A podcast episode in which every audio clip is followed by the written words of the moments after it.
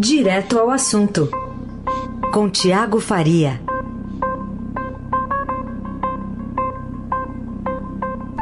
Oi, Tiago, bom dia, tudo bem?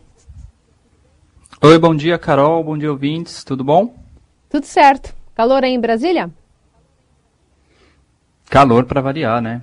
Final de semana até deu um, um arrego aqui pra gente, um, caiu um pouco de chuva, mas não deu para amenizar esse calor. Não deu para refrescar. Aqui hoje o tempo vai ficar encoberto, máxima de 25 graus, para fazer inveja para você. Pois é, aqui não, aqui vai ser mais. Não sei quanto, mas vai ser mais. Vai ser mais. Tenho certeza.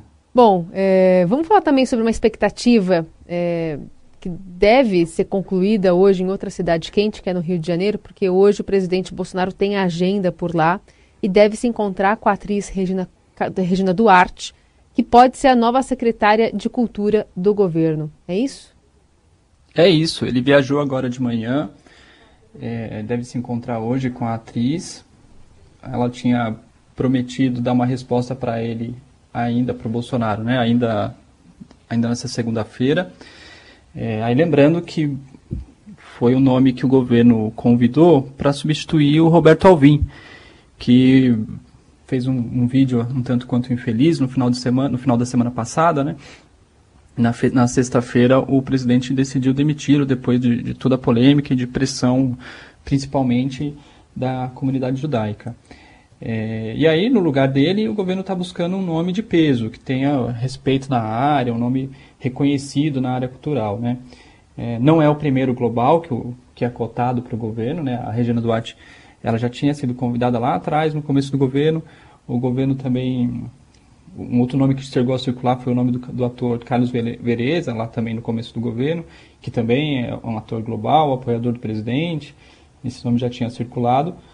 Mas, por enquanto, o governo está tratando como primeira opção a Regina Duarte. Nas entrevistas que ela deu na sexta-feira, Carol, ela deixou um pouco no ar se aceitaria não. Falou que não estava preparada, que tinha que conhecer tinha que se preparar mais, que o, o, o, país é muito grande e que tinha que consultar a família. Agora, a estratégia de colocar um nome de peso, que é o que o governo quer, no Ministério da Cultura, não é inédita. Né? Se a gente lembrar, o Gilberto Gil foi ministro da Cultura do Lula. É, no esporte também teve, lá na época do FHC, o Pelé foi ministro do esporte, para quem não lembra. É, e, e uma opção para tornar a área mais atrativa para receber ou a Regina Duarte ou um outro nome de peso, como o governo quer, né, é tornar o, a área da cultura, que hoje virou uma secretaria, no governo Bolsonaro virou uma secretaria, voltar a ser ministério. O Bolsonaro foi até questionado sobre isso no final de semana, deixou sem resposta, ficou, falou para os repórteres que ia ficar devendo. Mas o, interessante é até que hoje, mesmo sendo secretaria, está é, tá subordinada hoje ao Ministério do Turismo, é, o ministro do Turismo não apita nada. Está tudo na mão do Bolsonaro. Até mesmo antes, quando era no Ministério da Cidadania, que é comandado pelo Osmar Terra, também tinha total autonomia. Então é uma secretaria ali já com status de ministérios. Hum. Agora, há a possibilidade e... de se tornar um ministério até para chamar mais a atenção e servir, enfim, como um peso a mais na decisão da atriz? Sim, a vantagem de ser um ministério é, é maior autonomia, é receber mais, mais recursos também, teoricamente, né? E não depender de um ministro a quem seria subordinado, né? Hoje é subordinado ao Marcelo Álvaro Antônio, que é o ministro do Turismo. Agora, é, seja quem for, Carol, que, que seja escolhido, seja Regina Duarte ou seja outro nome, é, vai ser o, o quarto nome a comandar a área no governo Bolsonaro. E aí, só fazendo uma memória. O primeiro foi o, o Henrique Pires, que ele saiu do governo no meio do ano passado atacando, dizendo que havia censura no governo, depois que o Bolsonaro mandou cancelar um, um edital para a TV pública que tinha na linha uma linha para séries LGBT. Então ele pediu demissão e saiu criticando o governo.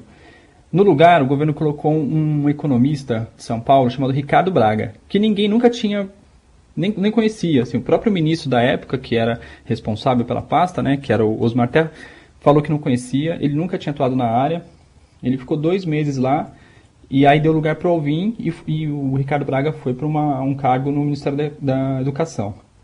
Ou seja, o que, que a gente pode concluir com isso? Faz um ano né, de governo Bolsonaro e ninguém sabe qual é a política para a área cultural do governo. O que, que a gente sabe até agora sobre a opinião do Bolsonaro, ou sobre os planos do Bolsonaro para a área de cultura? Que ele não quer dinheiro público para obras, para filmes como Bruna Surfistinha, que ele criticou, diz que não gosta, e que ele não gosta da Lei Rouanet, que ele vive criticando. Mas ninguém sabe o que, ele propõe, o que, que ele quer o que, que ele quer para a cultura, né? Ele, aparentemente ele quer controlar a cultura. Hum. E se bem que, pensando bem, a, a, própria falta de uma política cultural também não deixa de ser uma, uma política, né? Uma forma de, de, de ele tratar a área. O Bolsonaro nunca escondeu um desprezo pela essa área cultural. E é, e se a gente for lembrar, for pensar em retrospectiva, é, é na cultura onde se trava uma espécie de guerra silenciosa, Aí, na, na ditadura, nem a, né, a, censura institucional, a repressão conseguiu evitar que a, a música, os livros, o cinema servissem como uma resistência ao regime. E aí, uma outra, um outro fato importante é que a gente está a um mês do carnaval, né? Então, se você lembrar do, do ano passado, o Fora Bolsonaro foi muito forte e nesse ano deve dominar também os bloquinhos de rua. Se você lembrar no, no ano passado, a, polêmica do, do famoso Golden Shower, né? Foi uma reação do Bolsonaro, essa enxurrada de críticas. Foi, foi e, mesmo. E paródias nas marchinhas. A dúvida agora é qual vai ser a polêmica da vez para tirar o foco. É, é isso aí. Bom, vamos aguardar também essa reunião, então, entre o presidente Bolsonaro e a atriz Regina Duarte. Pode ser que tenhamos já um novo nome e talvez alguma alteração né, na configuração da pasta a partir dessa, dessa decisão. Bom, outro assunto que a gente repercute hoje contigo, Tiago, é em relação às filhas solteiras de militares, né? Semana passada a gente teve essa informação de que a Câmara e o Senado pagam pensões mensais de até 35 mil reais essas filhas solteiras, de ex-parlamentares, ex-servidores, previsto numa lei sancionada por Juscelino Kubitschek em março de 58. É um benefício que se estende é, a 194 mulheres e custa por ano 30 milhões de reais. E a gente tem aqui uma repercussão já. Parece que o presidente da Câmara, Rodrigo Maia, não, não gostou muito dessa notícia, né? Não, ele falou que não tem nada a ver com isso, que quando ele chegou já pagava. Falou que vai ao Supremo para tentar reverter algum desses pagamentos, né? É, o fato é, é, é, mais um. Aí dando crédito, é um furo de reportagem do nosso repórter aqui da sucursal, Vinícius Valfré, publicada no Estadão no domingo. É, é mais um exemplo do país dos privilégios, Carol, entre tantos que temos bancados com dinheiro público, dinheiro dos contribuintes.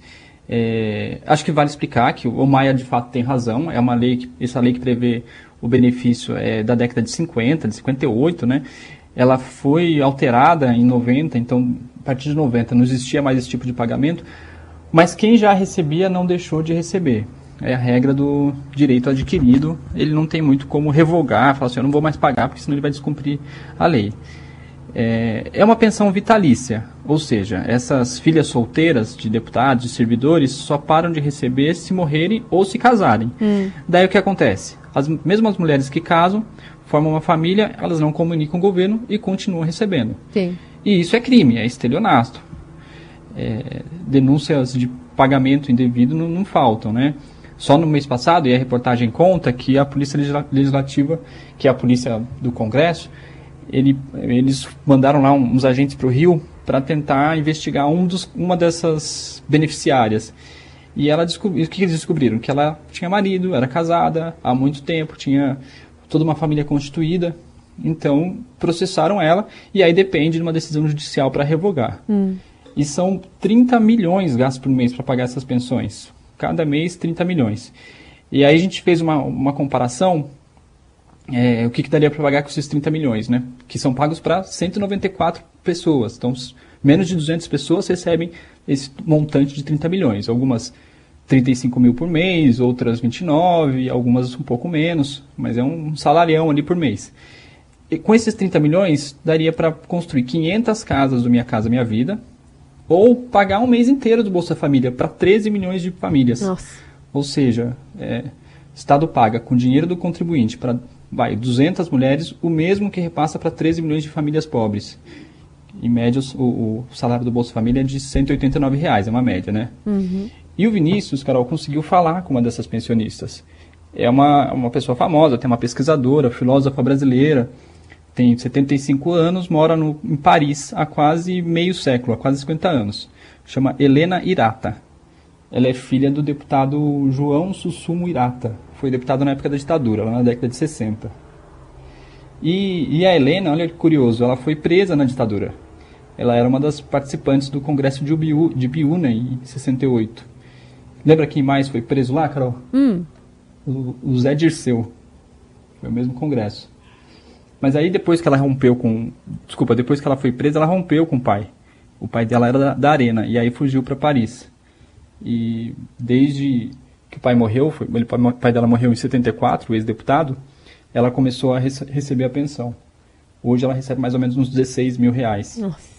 E aí na conversa que ela teve com o Vinícius, ela disse que nunca precisou do dinheiro. Disse que passava para a mãe enquanto a mãe era viva, a mãe dela morreu em 2016, mas não, não abriu mão, né?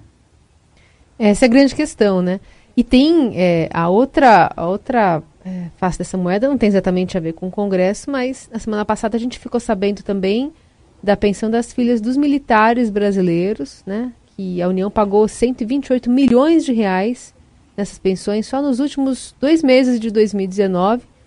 É, valores são referentes aos meses de novembro, 84 milhões, e dezembro, 43 milhões. Dados que estavam também ali desde 59 fechados a agência de notícias Fiquem Sabendo conseguiu, por meio da Lei de Acesso a Informações do, do Ministério da, da, Economia, e também a gente está sabendo de outras vantagens, né? Que estão por aí, estão. É, não... Ficam por muito tempo até ninguém é, saber do que está acontecendo, especialmente da divulgação desses valores, né, Tiago? Sim, e o, e o TCU é, é, é, o mesmo caso do legislativo, né, dos militares, no, outros poderes também, no judiciário também tem esse tipo de benefício para quem já tem o direito adquirido. Aí só deixar claro que por exemplo, hoje em dia, filhas de, de qualquer tipo de servidor público não têm mais direito a essa pensão vitalícia. Isso, isso. Mas lá em 2016, Carol, o TCU apoiou em 19 mil pensões, aí contando tudo, tanto para o judiciário quanto para o Congresso, né? E, e, o tribunal alterou a interpretação da lei. Ele obrigou que as pensionistas comprovassem que precisavam do benefício para manter o privilégio. Né? Uhum. Né? Então, além de, de, ter todas as condições, de não ser casada, de ter recebido antes da mudança na lei, é, tinha que ir lá todo ano, e assim, é, não, sei, não sei exatamente todo ano, mas a partir de um período, para comprovar que precisava. Mas essas pessoas que têm recebido esses, esses, benefícios têm ido ao Supremo e conseguido reverter as decisões desfavoráveis. E o Maia está dizendo que vai tentar de novo lá no Supremo para que o Supremo mude esse, essa interpretação, para tentar reverter essas, essas pensões. Muito bem, vamos ver se ele vai ter êxito nessa, nessa ambição aí de levar para o Supremo essa questão. E eu queria ainda falar contigo hoje sobre também destaque do Estadão de hoje, falando sobre os governadores, ou ex-governadores, na verdade, né? É, em uma década, metade dos estados brasileiros e o Distrito Federal tiveram governadores implicados em suspeitas de crimes relacionados aos seus mandatos e suas campanhas eleitorais. São 26 ao todo investigados? São 26 na mira, né? É, sete deles já condenados. No Rio são quatro. A minha dúvida, Carol, e aí, voltando só um pouquinho, explicando a reportagem, a gente juntou todos os, os casos de ex-mandatários, ex-governadores enrolados com a justiça. Então, juntamos ali todos que são suspeitos, já condenados, e a soma desses dessas ações, assim, desses desvios investigados, dá 2 bilhões de reais, é muito dinheiro, né? Hum? É, a dúvida é onde estavam os tribunais de contas, os MPs estaduais, os órgãos de controle locais, né? Porque em muitos casos essas, esses desvios ou essas irregularidades só são descobertas depois. É, e tem investigado para todos os gostos. Vai do PT, você tem ali o Fernando Pimentel em Minas, ex-governador de Minas, o Agnello Queiroz, ex-governador aqui do, do Distrito Federal. Do PSDB também na lista tem dois, que é o próprio Aécio, o Beto Richa, que é no Paraná, o Marcelo, não, desculpa, o Marconi Perillo do Goiás, de Goiás, tem do MDB também no Tocantins. Então, são, são não, não é uma coisa restrita a um partido. E aí, a crítica que sempre faz, que fazem, né, é que a imprensa criminaliza a política. Acho que não é bem isso, né? Quem criminaliza a política são os próprios políticos, como vemos tantos casos de irregularidades. É, é, é, bem por aí mesmo, mas de qualquer forma é um número, quando colocado assim junto, acho que deve, é, choca muita gente, né? Porque a gente tem muita notícia, claro, do Rio de Janeiro, como você começou falando, mas juntar são 26 pessoas que né, se elegeram de alguma forma querendo ou prometendo é, fazer o bem por aquela região, por aquele estado. No final das contas, a gente tem esse saldo negativo de 26 colocados nessa lista aí de investigados, de, denunciados, maioria por corrupção mesmo, né? É, tem corrupção, lavagem, é, peculato, né? Que é um desvio de dinheiro público, organização criminosa, então tem uma gama grande de, de crimes. E, e aí só deixar claro que eles dizem respeito aos atos praticados ou durante o mandato desses governadores, é, ou nas campanhas eleitorais que eles, em que eles foram eleitos, né? inclui crime de caixa 2, além desses que a gente já falou. Muito bem. Só para concluir aqui a participação do Tiago Faria, queria ainda que se falasse um pouquinho sobre uma notícia do fim de semana, acho que repercutiu razoavelmente nas redes sociais e muita gente comentando sobre a merdocracia neoliberal neofascista. O Tiago, explica para os nossos ouvintes. Foi, pois é, tem um juiz, um juiz do trabalho de São Paulo, ele condenou um restaurante, um restaurante a, a, processado pelos funcionários, pelo sindicato dos funcionários, né? Restaurante Recanto da 15, a pagar uma indenização, uma indenização baixa até, de 10 mil reais por danos morais, e foi obrigado a demonstrar que o pagamento do, dos salários, do seguro de vida, dos acidentes, seguro de vida de acidentes e de assistência funerária aos funcionários estavam em dia. E aí, na decisão, ele coloca ali um monte de consideração sobre o governo e sobre ministros do governo que, entre nós, Carol, não cabe a um juiz fazer esse tipo de comentário, né? Muito menos numa sentença. É, é lamentável que um juiz use uma decisão sobre um caso para opinar sobre um governo. Por mais que ele não concorde, não é o, o Ali é o lugar, né? adequado, é, é. usando aí já o termo jurídico. Não é o lugar. É, na fundamentação da, da sentença, ele fala que a decisão, a decisão dele tinha como objetivo é, contribuir para a derrocada aí do que ele chamou de merdocracia neoliberal neofascista. Ele, ele coloca assim na fundamentação, né, o lugar de fala da presente decisão não é voltado ao mercado nem ao lucro, os quais já têm seus bilionários sabujos e as seclas de estimação. É, e aí continua até chegar nessa merdocracia neoliberal neofascista, está aí para quem quiser ou puder ver. É, o juiz, ele é, da, é um juiz substituto da 18ª Vara do Trabalho de São Paulo, do Tribunal Regional do Trabalho da Segunda Região, né? E já teve reação. O próprio AGU, o ministro-chefe da Advocacia Geral da, da, União, o André Mendonça, é, ele já foi ao Twitter falar que, o, que a AGU vai representar contra esse juiz no Conselho Nacional de Justiça. É, lembrou ali que o Código de Ética da Magistratura prevê no artigo 22 que o magistrado deve utilizar uma linguagem polida, respeitosa, compreensível e vai ter reação. O nome do juiz, Carol, é Jerônimo Azambuja Franco Neto. É ele que ele circulou vai ter que bastante. no CNJ por essa é. sentença. É, então o, o, o, Código de Ética da Magistratura fala sobre esses termos. Fala justamente que você tem que ser polido, enfim, respeitoso com os colegas. E eu acho que é bom frisar também que, é, indeterminadamente de qual lado né, o, o juiz se manifeste, a questão é você não tem que usar é, um, uma decisão para você colocar a sua preferência política ou partidária, né? Aqui, se for para o lado para a direita ou para a esquerda, tanto faz, né? A questão é que aqui não é o lugar para fazer isso. Exatamente. E aí, lembrando que recentemente a, o CNJ, que é o Conselho Nacional de Justiça, ele restringiu bastante a, o uso das redes sociais pelos magistrados, pelos é, juízes. É, verdade, né? Foi é. até um motivo de gritaria na categoria. É, limitando ali, falou, olha, quem usar suas redes sociais para é, opinar politicamente, para colocar alguma coisa que pode afetar o seu juízo, que é justamente a, a função deles, né, pode ser punido. Agora, não estava prevendo na sentença. Né? Na sentença, a própria, o próprio Código de Ética da Magistratura já prevê punição. Muito bem, esse é o Tiago Faria, conosco aqui no Jornal Eldorado. Tiago, obrigada pela participação de hoje. Boa semana para você. Boa semana para todo mundo.